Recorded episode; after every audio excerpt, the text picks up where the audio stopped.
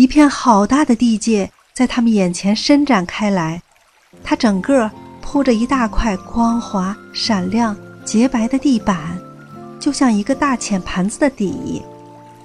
散落在各处的房屋，整个都是用瓷造的，漆着鲜艳的颜色。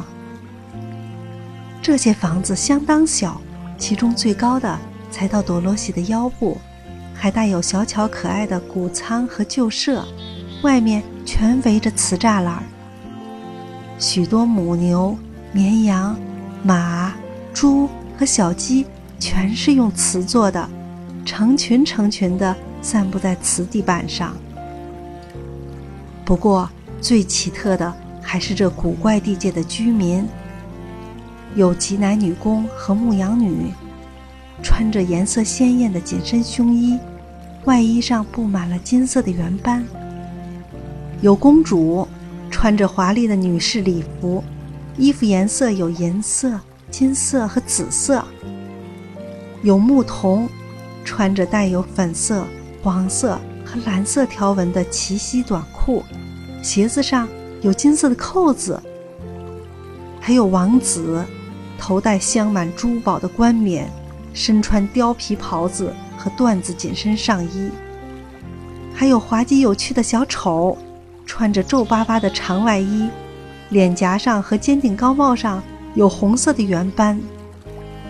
最最奇怪的是，这些人。全都是用瓷做的，连衣服也是瓷的。